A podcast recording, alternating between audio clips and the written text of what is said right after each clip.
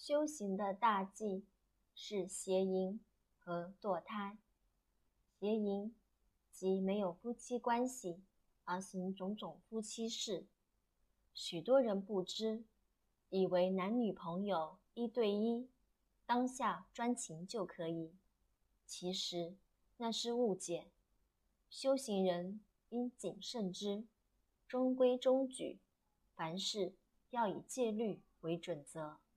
莫被开放的思想所误导，破坏自己的法身慧命。有以修行人自居者，更要小心，避免自己被误导后又误导他人。未婚怀孕、堕胎，会得天谴，因犯了邪淫及杀业。